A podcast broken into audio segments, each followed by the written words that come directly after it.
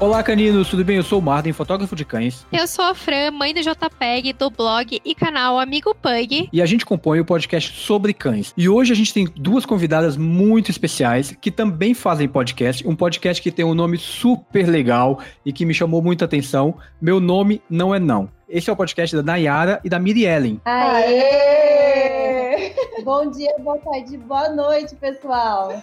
Olá, ouvinte! Tudo bem com vocês?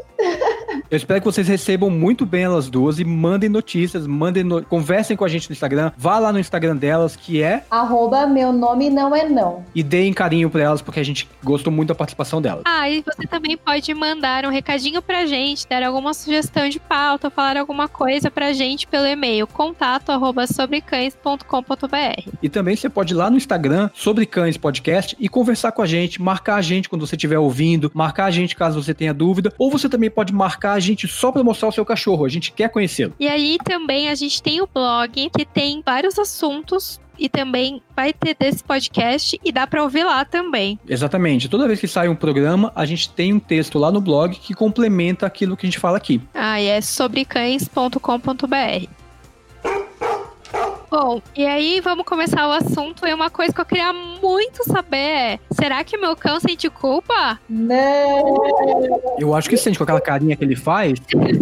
Vai entregar já, Miriam. Certeza que o JPEG sente culpa. Eu já gosto de falar assim, rápido, que o cão não sente culpa, pra gente, no, no decorrer que a gente for desenvolvendo a conversa, explicando melhor, conversando melhor sobre o tema, as pessoas já ficarem atentas com esse impacto. Não, eles não sentem culpa. Como assim não? E aqueles vídeos todos que eu vejo na internet, com aquela cara de culpa, não é pois possível. é, sabe que o nosso primeiro podcast, ele foi sobre a linguagem canina. E é sobre um livro é, da Turid Rugas, chamado A Linguagem Canina, Os Sinais de Calma. E a gente resolveu começar por esse podcast, por esse livro, que nosso, nosso para quem não conhece ainda, o nosso podcast faz resenhas de livros e artigos científicos sobre comportamento animal, principalmente comportamento canino, mas a gente resolveu abordar esse primeiro assunto porque a gente sabe que existem muitos enganos realmente quando se trata de comunicação canina. Os cães eles estão muito próximos da gente. A gente consegue sim perceber alguns sinais, entender e ler alguns sinais, mas nem todos. Muitos sinais e muitas, muito da linguagem dos cães são confundidas pela gente e a gente às vezes o que os- muitos autores nos colocam, né, ao longo da nossa jornada aí de resenhas de livros, é que a gente costuma antropomorfizar muitos cães, né, Mi? Esse que é o maior perigo da relação humano-cão, né? Esse conflito de comunicação, diálogo, de linguagem mesmo, de emissor e receptor. A gente, como podcasters aqui conversando, sabe que a gente tem que esclarecer quando né, a gente vai falar algum tema, fazer alguma abordagem, isso tem que ser muito claro para o ouvinte que está tão longe da gente. E com os cães não é diferente, eles vivem um mundo completamente a par do nosso. Nosso mundo ele é muito visual, o mundo canino ele é muito olfativo, então quando a gente trata de linguagem canina, eles, eles se expressam de uma forma completamente diferente da nossa. E nós, antropomorfizando os sinais caninos, sinais de postura, sinais de vocalização, sinais mesmo visuais de cães, a gente coloca certos, é, certas características humanas nesses animais, que isso é antropomorfizar. Esse vai ser o tom. E esse é o tom que as meninas dão no podcast delas. Elas trazem muita informação e coisas muito concisas, muito inteligentes e muito legal da gente tentar entender a nossa relação com os nossos cães. E aí a gente começa as perguntas. Vamos lá. Então, há uma linguagem real entre a gente e o cachorro. Isso não é da nossa cabeça. Isso não é só porque eu tenho o Sam aqui em casa que ele fala comigo que eu consigo entender. Isso acontece mesmo. Não, isso é um fato. O seu cão fala com você. Todos os animais se comunicam Ufa. com a gente. Mas eles se comunicam da forma canina. Dante Camacho, que ele é um adestrador positivo aí da Dante's Dogs Works, que eles é, é, trabalham exclusivamente com adestramento positivo, ele até fala sobre o cachorrês, né? O cão, ele realmente tem uma linguagem própria, como os humanos têm a sua linguagem própria. Eles falam um idioma completamente diferente do, do idioma humano. Então, para a gente ter uma boa relação e uma boa convivência, a gente precisa entrar no mundo de quem convive com a gente, né? E a gente tem que aí começar a entrar nesse mundo canino para evitar conflitos de convivência e ter aí uma convivência mais harmoniosa aí, né? E e conseguir reconhecer quando o nosso cão está nos amando ou quando ele está pedindo apenas um espaço ou quando ele está com medo, por exemplo. Legal. Alguns sinais são muito claros e todo mundo consegue reconhecer quando um cão, por exemplo, está agindo de maneira agressiva. Ele rosna e as pessoas entendem isso, ou ele late de maneira muito agressiva e as pessoas entendem. As pessoas normalmente percebem quando os cães eles estão com medo, rabo baixo das pernas, é, com aquela postura mais abaixada. Então, é, são cerca de 14 mil anos que os cães se aproximaram dos humanos. Uma das coisas que possibilitou essa aproximação foi justamente essas nossas espécies conseguir ler umas às outras. Legal. Então, nós conseguimos realmente ler sinais, como eu acabei de dizer, alguns deles. Mas outros a gente confunde muito. Por exemplo, o licking, que é lamber o focinho. Muitas vezes as pessoas acham que o cão está com fome ou ele acabou de comer e ele está lambendo o focinho simplesmente porque ele por causa dessas, dessas coisas. Mas não, o licking ele é uma forma de comunicação que já já mostra que o cão está desconfortável com aquela situação e está pedindo um, um, tempo ali, está pedindo uma pausa, como se eles fizessem aquele sinalzinho de tempo para o humano falar, olha, calma, eu preciso saber lidar com isso que você está me oferecendo. E às vezes você pega uma caixa de bombom e coloca na cabeça do cachorro, o cachorro começa a fazer licking, aí as pessoas falam, nossa, ele adora chocolate, ele quer comer muito chocolate. Não, às vezes ele tá com medo daquele objeto estranho que ele ainda não conhece e você colocou na frente dele. É uma, é uma forma de, de mostrar desconforto mesmo, então. Isso. então. Sim. Você pega o seu cão e vai abraçá-lo e vai apertá-lo. Quem abraça e aperta é somente a pre... a... o caçador, né, na, na natureza. Então, ele se sente desconfortável com aquilo, começa a lamber o próprio nariz dele, e aí você ele tá me dando beijinhos, ele tá me dando um beijinho. Isso, com o tempo, pode se tornar um beijinho. Uma forma. O cão fala assim: ok, esse humano, ele é estranho, ele é doido, ele faz isso.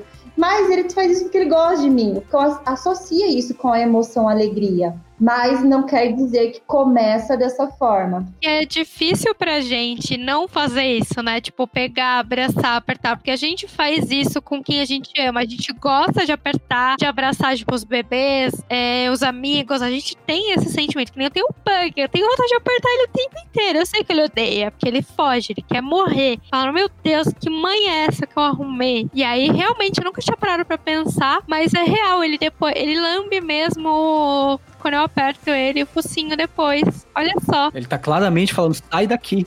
É, talvez ele te ama. Não, talvez, ele realmente te ama muito. Mas não, não naquela hora. Ele tá só pedindo assim, mãe, me deixa aqui, por favor, só agora, sai de pertinho de mim por aqui, só um minutinho. Eu acho que o Marden pode falar da experiência dele como fotógrafo de cães, inclusive, né? E deve ser muito comum uns bocejos assim, quando você coloca a câmera próxima do, do cão. E todo mundo acha que o cão tá com preguiça, tá com sono, mas o bocejo é puro sinal de desconforto. E é uma forma do cão se expressar e dizer, olha, vai com calma. Sim, sim. Eu acabei aprendendo um pouco com os cães. No início, sim, eu ficava mais perto deles e eles ficavam ou abaixando a cabeça e as pessoas falam, ah, mas ele se esconde da câmera. Não, ele só tá desconfortável com aquilo e aí ou seja, ele não, ele não quer dormir, ele só tá incomodado. E aí com esse, com o tempo convivendo com os cães, eu passei a usar lentes em que eu fico mais longe deles. E aí eu fico cada vez mais longe. Para quê? Para que ele fique mais natural possível. Claro, nem sempre é possível, às vezes ele fica desconfortável, outros cães ficam super confortáveis quando você tá bem pertinho deles e ok, mas eles dão esses sinais. E muitas pessoas me perguntam: "Nossa, mas deve ser difícil fotografar cães". Eu falo: "Olha, é mais fácil que gente". porque cão não tem mau humor, porque o cão basta você entender o comportamento dele que você vai pegar foto. Mas para isso você tem que entender um pouquinho do comportamento dele para saber até onde você pode ir, aonde você não pode ir, o que, que ele vai olhar, para onde ele vai olhar ou para qual ruído ele vai olhar. Então é, é, legal entender esse processo. Mas sim, os cães bocejam e as pessoas geralmente tendem a achar que aquilo é tédio, aquilo é sono e não é, não é a mesma reação que a gente, né? Eu nunca pensei nisso na minha vida. Eu nunca imaginei isso. Tipo, a Nutella odiava tirar foto. Ela tava sempre bocejando nas fotos. Ela baixava a cabeça, ela não gostava. Aí, pronto. Entendi. Essa primeira resenha que nós fizemos aí, que foram quatro episódios do nosso podcast, eles são os mais famosos e eles são até muito indicados por treinadores da nossa cidade, para a família, para que a família seja ouvinte, porque a Trudy Rugas, ela cataloga, cataloga, é isso a palavra. ela fez um, um esquema de 32, é, descrição de 32 sinais de calma, né? São sinais que demonstram o desconforto do cão. E o, e o, e o cão faz todo um, uma cartela de sinais um, dentro de um contexto, é claro, antes de qualquer outra reação extrema, como fuga ou ataque. Então, quando a gente consegue identificar esses sinais, é claro que nunca isoladamente, mas podendo analisar esses sinais de forma isolada, começando a observar de forma isolada, e aí depois você entra e coloca esses sinais num contexto, você consegue evitar muitos tipos de conflitos de sobrevivência e de vivência. Imagina. É, eu acho que tem vários vídeos na internet com dash rounds em que eles atacam o rosto das pessoas, vocês já viram? Sim. Já. A pessoa vai abraçar, o cachorro vira e morde o rosto assim. Aí fala, nossa, cachorro agressivo, não sei o quê. Não, né? O rosto da pessoa tava muito perto. Antes do ataque, você vê o cachorro olhando pro lado, o cachorro bocejando, o cachorro fazendo licking, o cachorro tentando fugir daquela situação como ele pode, que é com o rosto, né? Que é com o visual ali mais da parte da cabeça, com a orelha para trás e a pessoa ainda insistindo naquele abraço. E aí só restou pra ele o quê? Não posso fugir, eu ataco. Então é mais por aí nesse sentido. Quando a gente consegue identificar os sinais, como o Marden falou, a gente consegue trabalhar com os cães de forma muito mais é, gratificante para ambas as partes. E deixa eu só fazer um comentário. É, a Fran comentou que a Nutella dele estava a tirar foto. Não. Todo cachorro gosta de tirar foto, desde que ele perceba que aquilo é um momento positivo. Sim. Se ele entender que aquilo é uma coisa legal, que você também fica feliz com aquilo, ele vai gostar. O que, o que a, as pessoas associam às vezes é o seguinte: eu já ouvi muitas pessoas falar, ah, na hora que eu pego a câmera, meu cachorro foge. É porque provavelmente quando você pega a câmera, você em seguida coloca ele numa situação desconfortável. Ou em cima de um banco, ou em alguma coisa, e aí ao, com o tempo ele vai assimilando. Câmera, situação desconfortável. Câmera, uma coisa que eu não quero fazer. Se você pega a câmera e dá um petisco, se você pega a câmera e brinca com ele, se você pega a câmera e faz um carinho, ele vai desconstruindo a ponto de quando você pegar a câmera, ele fazer pose. Eu sempre dava petisco. É que ela não gostava mesmo. ou, quando, ou quando o cão é filhote, que você. A gente sempre fala isso quando começa a trabalhar com protocolo de filhotes. Nossa, protocolo de filhotes. Parece uma coisa de que vai acabar o mundo. Existe um protocolo para quando um filhotinho, antes mesmo dele chegar na sua casa, para tutores preparados para receber se preparar para receber um filhote. Então sempre a gente coloca nesse protocolo entre inúmeras coisas, enriquecimento ambiental, dessensibilização de barulhos e tanã, também dessensibilização de objetos em que vão fotografar o cão, coisas que ele vai usar para a vida toda, para que ele se sinta à vontade com esse tipo de instrumentos e situações. Então você começa a fazer o clareamento, exatamente como o Marden disse, de você é, pegar uma câmera e mostrar o petisco, mas sem, sem tirar foto, nem com essa nenhuma essa pretensão. Só pegar a câmera e dar o petisco. Pega a câmera, dá o petisco. Mostra a câmera, dá o petisco. E aí depois disso você começa a apresentar o celular, porque o filhote ele é um, uma folhinha em branco, né, que a gente escreve o que a gente quiser nela. E quando o cão é um pouco mais adulto, fazer esse aparelhamento exige dessensibilização, então é um pouquinho mais complicado. Vai exigir que o tutor esteja ali observando todo o contexto de linguagem do cão para que realmente a foto aí fique perfeita, né? A Fran falou sobre os, os, pugs, né? A experiência dela com eles. E uma coisa interessante da gente entender também sobre linguagem canina é que a gente, enquanto ser humano, interferiu muito na, na comunicação dos cães, fazendo a seleção por raças. Então, há raças que têm muitas dificuldades em expressar seus é, alguns desses sinais visuais. O Bradshaw até traz, que é o John Bradshaw, super íntima, né? O Brad, ele...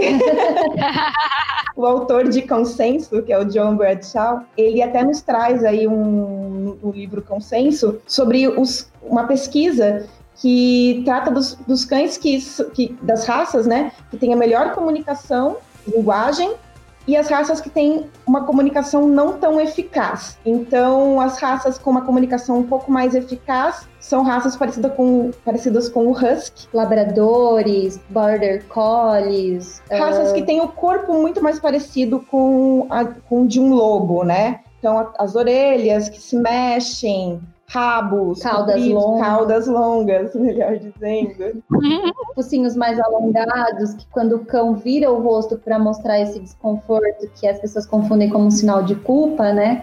É, viram o rosto, conseguem fazer isso de uma forma muito visual para quem está vendo, né? Para outro animal ou para o outro humano que está vendo. Agora, algumas raças elas têm uma dificuldade muito grande em comunicação, como os pugs, que eles não têm não tem orelha para fazer sinais, não tem O focinho, rabo é curto. não tem pescoço para fazer sinal, o rabinho é curto por, por seleção, né, da sinofilia. Então, é, é uma coisa muito interessante isso. Os sinais, eles podem ser muito sutis, mas eles também podem ser muito expressivos. É. E geralmente, nós humanos não abusamos de cães de grande porte, que geralmente têm sinais muito mais visíveis, mesmo sem saber, mesmo sem ler, sem nem, não ter nenhuma, ser totalmente leigo no assunto, nós não abusamos em colocar a mão ou chegar muito perto de cães grandes que con- conseguem mostrar pra gente todos esses sinais, quanto nós fazemos com os pequenininhos, né? Com os pugs. Sem dúvida. Mesmo porque se o JPEG ele quiser me morder, ele não vai conseguir. Mal consegue, tipo, não tem uma mordedura. Se quiser morder minha cara, o máximo que vai ser é pegar um pedacinho assim e soltar. Então, por isso a gente abusa mesmo. É, é- é isso que eu ia comentar. Não só os sinais são claros, mas os dentes são grandes. É, exato. Tipo, não tem nem dente pra me morder, coitado. Então, nem se ele quisesse. Só uma curiosidade, os que foram pior nesse ranking não foram nem os, os pugs de focinho achatado, Bulldogs ingleses bulldogs ingleses e franceses, que inclusive tem uma respiração que já chega dando impacto em alguns outros cães, né? Parece um rosnado, né? Mas os piores na comunicação, por incrível que pareça, são os cavaliers. Olha que curioso. Nossa! Aqueles Engraçado. cães fofinhos, pequenininhos, parecidos com cocker, só que não. É. Mas mesmo assim, todos têm esses sinais em comum, que são bem parecidos, né? Que são o licking, o lamber a boca do outro cachorro, o virar o rosto pro lado e, e também o corpo às vezes pro lado, Olhar baixo, orelha para trás, barriga para cima, rabo para baixo, rabo para cima. Bocejo, como nós já Bocejo. falamos. E é importante a gente também, na hora da abordagem desses cães, que a gente já vai entrar na questão da culpa também, mas na hora da abo- abordagem em relação a- aos cães, a gente também ser um pouco educado, porque às vezes a gente é muito mal educado com os cães, né? Aí, como, como a Fran estava falando, a gente quer colocar a mão, quer pegar, quer carregar, e isso é muito humano e muito da nossa ancestralidade aí, enquanto primatas, E muito de brasileiro também, né?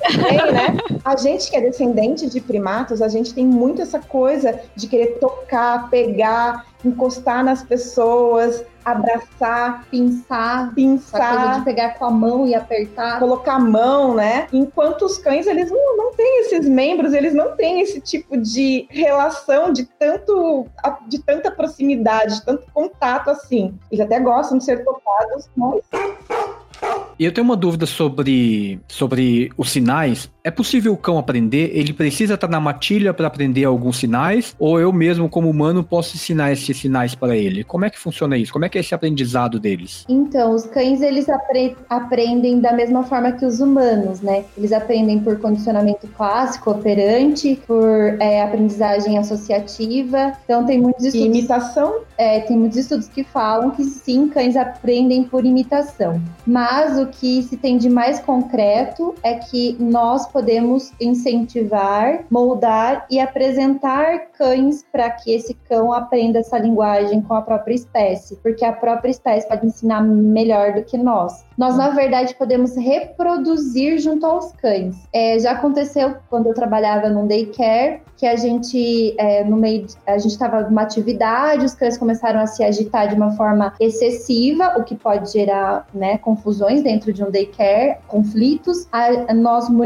começamos a ca- caçar o chão, sabe? Olhar para baixo, como se estivesse procurando algo no chão. Isso é um sinal de, de apaziguamento. Os cães, eles, quando eles encontram outro cão, eles geralmente começam a olhar para o chão para mostrar que tipo assim, ah, eu tô de boa, viu? Tô só aqui, ó, só farejando.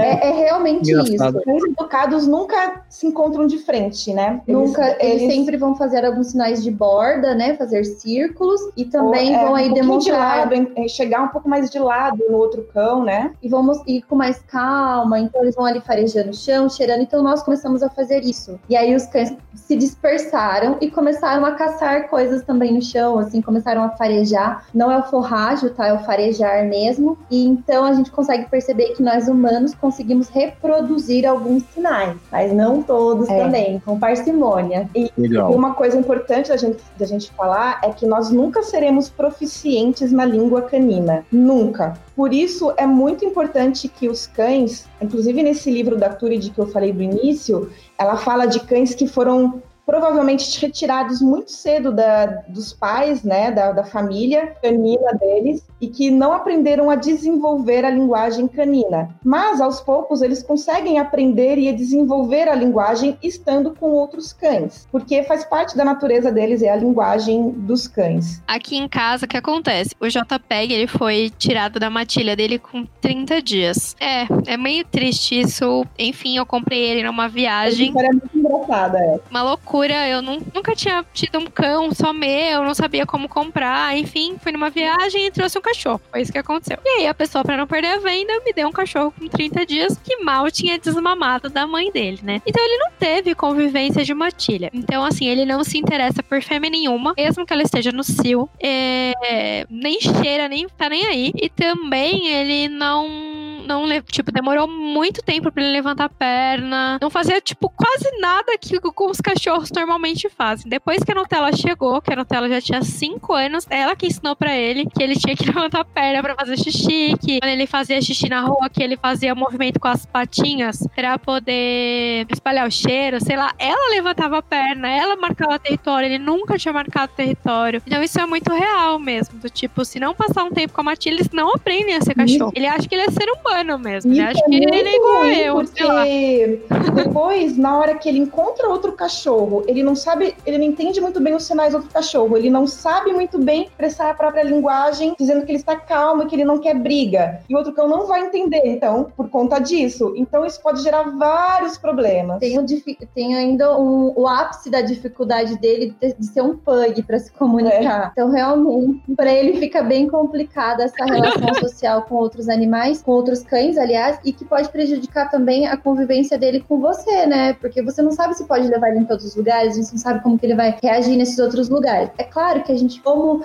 é, exímios observadores das nossas rotinas que eles são, nós sim conseguimos modificar todos os comportamentos dos cães. E nós conseguimos reforçar todos os comportamentos dos cães que a gente quer, a gente consegue modificar situações, a gente consegue manejar de todas as formas. Mas é, tem estudos que falam que o mais importante pro, pro cão aí é ficar até os 60 60 dias, 60, 80 dias junto da, da mãe, principalmente. Se puder, junto do pai, os, dos irmãos, né? e da mãe dos seus irmãos, porque ali ele vai criando noções de limites, frustrações, é, densidade, densidade de mordidas, comunicação no modo geral. E aí, por exemplo, eu sei que eu posso levar ele em qualquer lugar, porque ele é super de boa, tranquilinho, e eu sempre levo ele nos lugares, mas eu sei que quando o cachorro chega perto dele, o que ele faz? Ele deita de barriga para cima. É, isso é o ápice do desconforto. Bruno Leite, da, do terapeuta de cães. Ele, ele falou assim que o, quando o cão vira a barriga para cima, é morri, pode me matar por onde vou morrer de forma mais rápida. que é toda a minha. Eu estou, eu, eu estou expondo toda a minha parte vital para você. É basicamente muito dramático. É claro que com o tempo o cão vai associando que virou a barriga para cima no momento de medo, você fez carinho, carinho gostoso. E aí você condiciona ele a virar a barriga para cima quando ele quer carinho. Você transformou uma situação não tão legal numa situação muito massa, muito de boas, muito amo isso. Mas normalmente, quando ele encontra com outro cão e faz isso, o ideal seria que ele tivesse um outro comportamento, que ele pudesse fazer um outro movimento ali, talvez um, um passeio em círculos antes de chegar nesse outro cão, talvez um sentar e receber um petisco e o outro cão também sentar à distância e receber um outro petisco, fazer uma aproximação mais gradativa para que esse virar a barriga para outro cão não chegasse a esse ponto, né? Porque ser... isso demonstra muito de desconforto, na verdade, do cão, né? Isso demonstra que ele está se sentindo bastante vulnerável ali naquela situação e que ele não está sabendo outra forma de se comunicar com, com outro cão.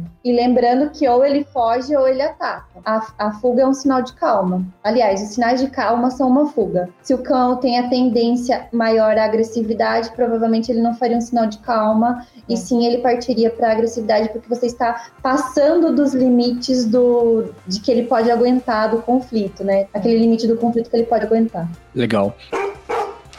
Então, a gente já entendeu que os cães leem sinais e emitem sinais. Às vezes, a gente lê esses sinais como uma forma de culpa, ah, porque a gente entende o que é culpa. Culpa é você sentir remorso, você se arrepende por ter feito algo, você não quer aquilo. Os cães se arrependem, eles têm culpa. Como é que é isso na cabeça deles? Então, a gente já começou dizendo logo no começo do podcast desse episódio que não, os cães não sentem culpa, é um fato comprovado cientificamente Estamos aguardando aí mais estudos para a próxima década que podem nos esclarecer mais sobre esse assunto. A culpa tem que estar relacionada a uma memória aprendida barra é, conceitos éticos e culturais que os cães não têm. É, nenhum animal aí que nós conhecemos é, tem conceitos éticos tão prontos, né? Então, uhum.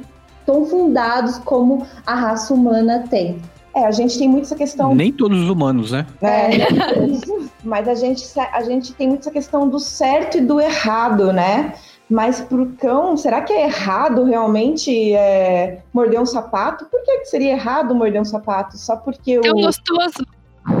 né? Tem o cheiro do meu dono. É um tecido de couro macio, super confortável. Por que, que eu não posso morder isso? É o meu mordedor favorito, entendeu? Então, e aí outra parte, ele teria que ter então ética e cultura. Nós sabemos que eles não têm essa essa cultura humana, essa questão ética humana, eles não sabem o que é certo e errado, eles precisam ser conduzidos para esse lado e memória. A memória do cão está muito relacionada a emoções, a emoção que ele sente naquele momento. Por exemplo, eu pulo um cão naquele momento, ele sente dor. Então ele, né, aprendeu que aquele ato que eu estou fazendo, ele sente dor. Mas essa memória não é a longo prazo. Tem um, um estudo que fala no livro do é, Brian Hare da Vanessa Wood, Seu Cachorro é um Gênio, que falam da memória do cão equivalente a 4, 6 segundos. E assim, Mas no máximo, máximo assim, 3 minutos, 5 minutos é o máximo. É assim, uma boa memória são segundos. Uma memória um pouco mais distante, 5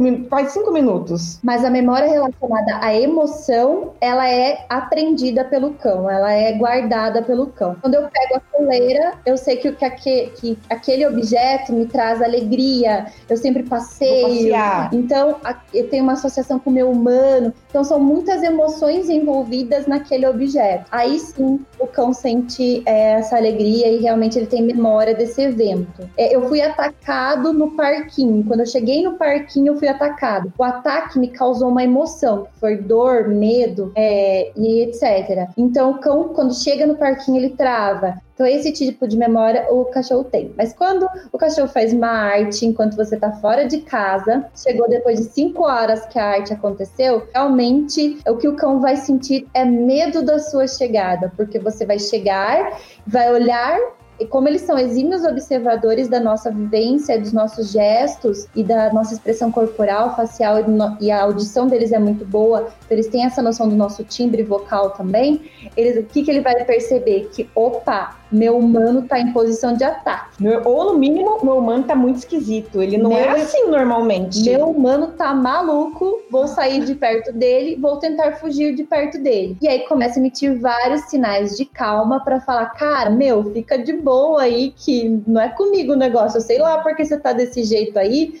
mas não é comigo, entendeu? E aí a gente antropomorfizando a situação, porque nós humanos, como nos sentimos culpados, o que, que a gente faz? A gente abaixa a cabeça, a gente encolhe os ombros, a gente abaixa os olhos, a gente abaixa a nossa voz. Muitas vezes a gente fica super retraído a ponto de não conseguir mais sair do lugar, né? Tem pessoas que ficam realmente muito tensas quando estão culpadas, que ela não consegue fazer mais nada, a não ser resolver logo aquela situação. Então, a gente antropomorfiza esse contexto de sinais de calma para culpa. Na verdade, pelo menos até agora, não é provado cientificamente que exista nos cães. Você comentou que eles leem a gente, então é verdade que os cachorros leem os nossos, o nosso rosto, as microexpressões? É real essa coisa de microexpressão? Isso acontece mesmo? Sim, a Alexandra Horowitz é uma outra pesquisadora de comportamento canino ela fala que os cães são os antropólogos dos humanos. E é um termo muito legal dela usar, né? Fazer essa brincadeira. Porque eles são muito observadores. Enquanto a gente está mexendo no celular, a gente está vendo televisão, a gente está vendo filme, os cães estão nos observando e prestando muita atenção na gente. Tem dois estudos que são muito legais sobre essa questão da, das expressões dos cães conseguirem ler os nossos gestos, né? Aliás, tem vários estudos, mas enfim, vou tentar focar, que já começa a lembrar de outro, de outro, de outro. Mas tem um estudo que mostra o, uma foto de uma pessoa sorrindo e a voz é dispareada. A voz é de uma pessoa brava, falando alguma coisa, ou, ou chorando, na verdade. Uma voz de uma pessoa chorando, isso. E daí o cão fica demora muito mais tempo observando essa figura de uma pessoa dando risada e uma voz chorando, que não faz sentido para ele, do que quando a coisa tá combinada. Combinada. Voz é alegre. triste ou, ou voz alegre e foto alegre. Daí o cão consegue entender isso. Agora, se está dispareado, o cão demora muito mais tempo observando. Isso demonstra que eles realmente conseguem perceber é, que existe aí uma. que nós expressamos emoções. Então, não necessariamente a gente precisa aprender os, os sinais de calma dos cães, porque os cães já leem os nossos sinais, entendeu? Eles já sabem como a gente é, já sabem como a gente anda, já sabem como a gente chora, como a gente ri. O outro estudo era sobre culpa. Esse estudo é da Alexandra Horowitz também, que eles fizeram numa sala. Ela estuda muito, hein? É. muito. Fizeram, estavam numa sala e o cão tinha uma pessoa filmando ali, né? E o, e o cão na sala. Daí a, a, ideia do estudo era, da pesquisa era, o cão era treinado a não pegar o petisco de cima de uma mesa. Só que daí o dono chegava lá, colocava o petisco na mesa e falava, não pega e o dono saía. Só que às vezes o cão pegava e às vezes o, o, film, o, filma, a pessoa que estava filmando pegava o petisco. Não, quer dizer, não era o cão que pegava o petisco, era a pessoa que estava filmando. Na hora que o dono chegava, o dono não sabia que a pessoa que estava filmando tinha pegado o petisco. Então, ele achava que era o cão que tinha roubado o petisco e tinha desobedecido o comando dele para não pegar. E daí a pessoa chegava, via a comida sem petisco e o cão expressava todos aqueles comportamentos que a gente está acostumado a ver aí de desconfortos na internet, olhar de culpa, tudo aquilo sem ter encostado no petisco, coitado. Ou seja, quando ele era culpado, ele era punido. Quando ele não era o culpado, ele também era punido. Coitadinho!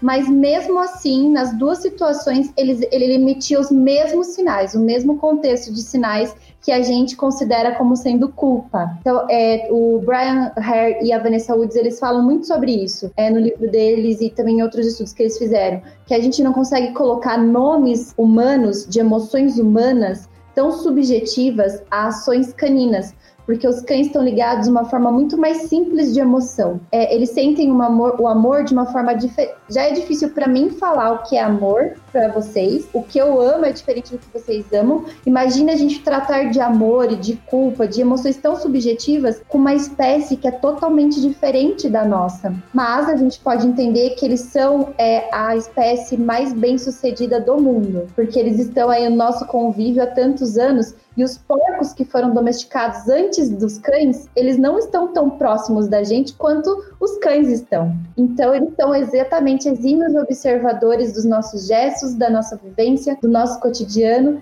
e eles nos amam porque nós somos como somos. Então, por que não amá-los como são, né?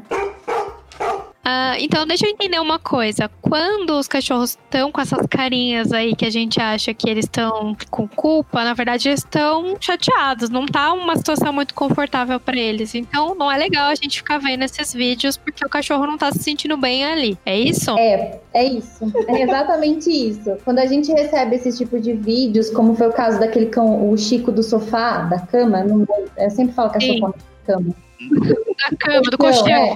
Então, eu nem assisto. Eu nem assisto porque eu vejo tanto conflito, tanto sinal de apaziguamento, tanto, meu Deus, me tira dessa situação, esse humano tá maluco, ele tá endoidecido. Pelo amor de Deus, é o cão realmente falando pro dono, eu estou com medo de você, estou tentando fugir de você, me deixa, só me deixa quietinho aqui porque você está realmente numa situação que eu não gosto de ver você estando é, tra- me tratando. Então, é, realmente, você explicou, você falou tudo, Fran. É o cão muito desconfortável com aquela situação. Então, assim, criar uma situação dessa é romper um pouco do laço da linguagem entre eu e o meu cão, né? Deixar ele desconfortável acaba rompendo um laço de confiança porque ele não vai estar feliz, ele vai estar incomodado. E se eu faço isso só pra fazer um vídeo, eu sou meio babaca, né? Né? Você é totalmente babaca. É. Nossa, Marden, foi perfeito o que você falou. É porque realmente, às vezes, você pegou aquele momento, estava filmando e aconteceu aquele momento e acabou postando, assim, até é compreensível, porque é engraçado, a gente acha engraçado muitas vezes, mas depois de um tempo que você começa a entender o que, o que aqueles sinais significam, já começa a perder a graça esses vídeos. E infelizmente a gente vai começar, as pessoas que estão ouvindo vão começar a não achar mais tão engraçados esses vídeos. Desculpe. Sim, eu concordo com você. Eu já vi vários. E eles têm toda a razão. Um sentimento que me causa também são aqueles vídeos de cães mega adestrados, em que você sabe que muitas vezes por trás daquilo tinha uma punição muito severa. Tem casos em que não é, que é adestramento positivo, a gente consegue perceber, mas eu já vi casos de vídeos em que os donos são chineses, que o cachorro vai lá, puxa o outro, dá um abraço, ou dança, ou faz alguma coisa, e que eu sempre fico preocupado em compartilhar um vídeo desse, porque eu não sei se foi adestrado ou se foi Você violentado. consegue observar alguns sinais é, desses cães, principalmente esses do abraço. Os olhinhos muito baixos, assim, as orelhinhas muito pro lado e para trás. Isso é um total sinal de medo. Então, provavelmente o cão foi induzido de alguma forma a fazer aquilo. que Eu nem quero saber qual é a técnica utilizada, não me interessa. E, e aqueles outros sinais, que é o, o reflexo do comportamento final, é muito sinal de medo. Então, a maior preocupação é qual é a relação que você quer ter com o seu cão? Qual é o idioma que vocês querem falar em casa? É o idioma do é, olhei para o lado, estou desconfortável, meu humano se afasta, opa, ele respeitou meu espaço e logo quando eu quiser vou até ele e peço para que ele me acarinhe. Ou é a linguagem que você quer é de medo, né? Meu humano chega, eu viro com a barriga para cima e faço xixi. Aí as pessoas falam, ah, ela fica super feliz quando eu chego, virou a barriga para cima e fez xixi, olha, xixi de alegria. Não, ela virou barriga para cima e fez xixi porque realmente ela não conseguiu nem se controlar na sua, na sua questão fisiológica de tanto medo que ela tá de você. Então vamos manejar essa sua chegada? Vamos parar de punir o cão na sua, chega na sua chegada? Então, é, vai muito do que, de que relação que você quer ter com o seu cão. No adestramento a gente vê muito isso. É, Ai, mas por que, que eu devo fazer adestramento positivo se a resposta do adestramento convencional é mais rápida? É porque qual é o tipo de vínculo que você quer ter com o seu cão? Mas essa me veio uma, uma dúvida na cabeça. Eu sei que muitos cães fazem xixi por ansiedade, porque ficam eufóricos demais. Sempre significa medo ou pode também ser uma alegria e ela não se contém? Pode ser, pode, Pode ser uma alegria. É, eu, eu dei o exemplo de uma chegada e virar a barriga para cima barra xixi, mas tem cães, por exemplo, que recebem a gente engatinhando e fazendo xixi, entendeu? Então, assim, depende do contexto. Os sinais de calma, eles não podem ser, eles podem ser observados isoladamente, mas eles não podem se chegar a um diagnóstico, a um veredito final, quando você fala numa análise de comportamento, um diagnóstico de um treino, por exemplo, você chegar e falar, não, é um sinal de medo porque colocou o rabinho entre as pernas. Porque o rabinho entre as pernas pode vir com engatinhar, então isso é um sinal aí que tô muito feliz. Ou mesmo abanar o rabo, as pessoas confundem muito abanar o rabo com felicidade, né? Mas É. que posição que tá abanado esse rabo, rabo? Qual é a velocidade desse rabo? Tem cães que antes do ataque, eles abanam muito o rabo. O rabo fica lá, ó, abanando de um lado para o outro freneticamente. E as pessoas falam, não pode deixar eles se conhecerem porque eles estão abanando o rabo. E aí gera um ataque e as pessoas falam, atacou do nada.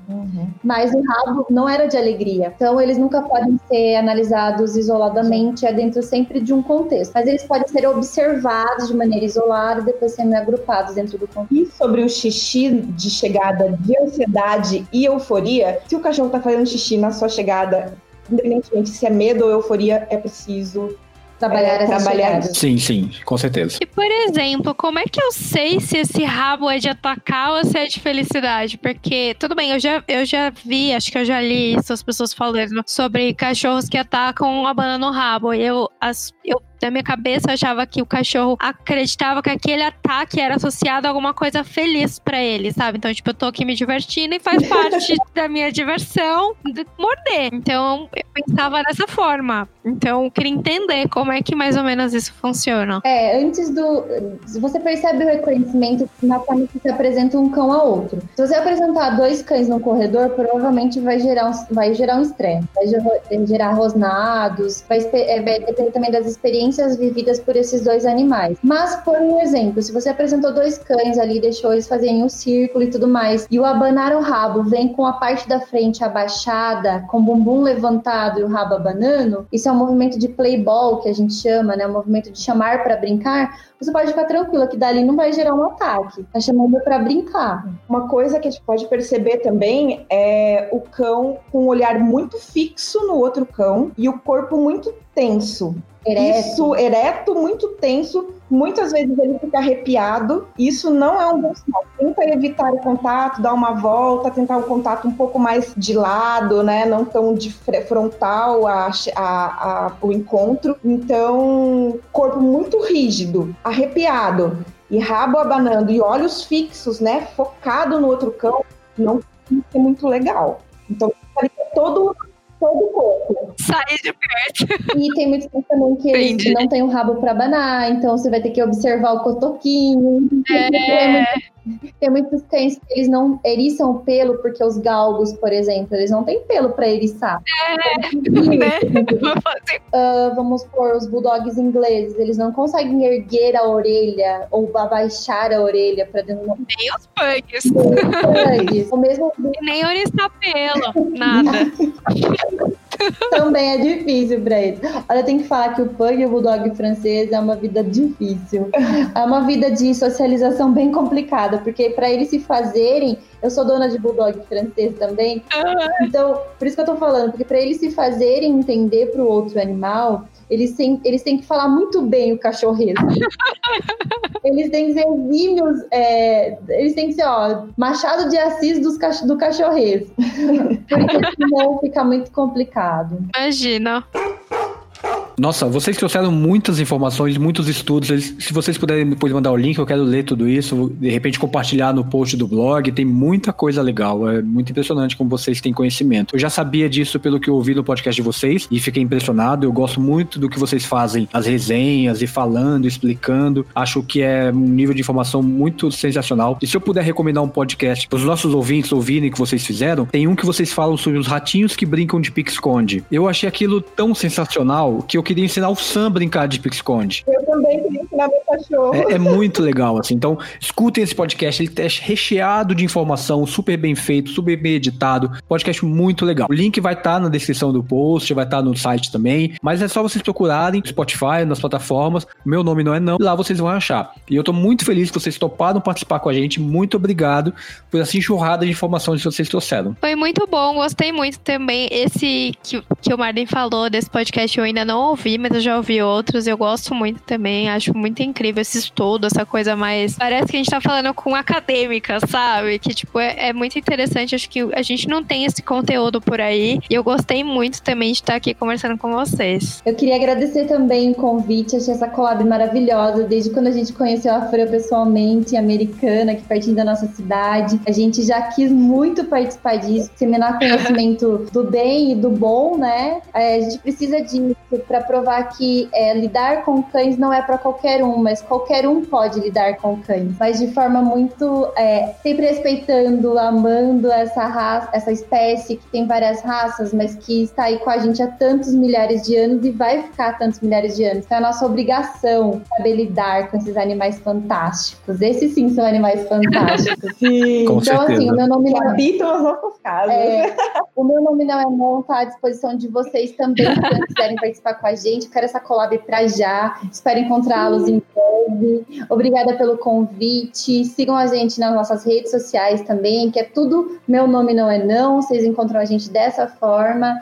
E Fran, muito obrigada. Marden, muito obrigada mesmo. Eu que agradeço. A casa tá aberta, sempre quiser voltar, a gente vai querer gravar mais. Claro, a gente também quer gravar com vocês lá pro de vocês. Em breve. E eu espero que vocês tenham gostado desse programa, porque eu gostei muito de participar, foi muito legal fazer. Não se esqueçam de marcar a gente no Instagram, arroba sobre cães podcast, mandem e-mail, façam tudo, conversem com a gente. A gente quer conhecer vocês e quer também conhecer os cães de vocês. É isso, gente. Um grande beijo meu, um beijo do Jota. Tchau, caninos, até o nosso próximo programa. Tchau.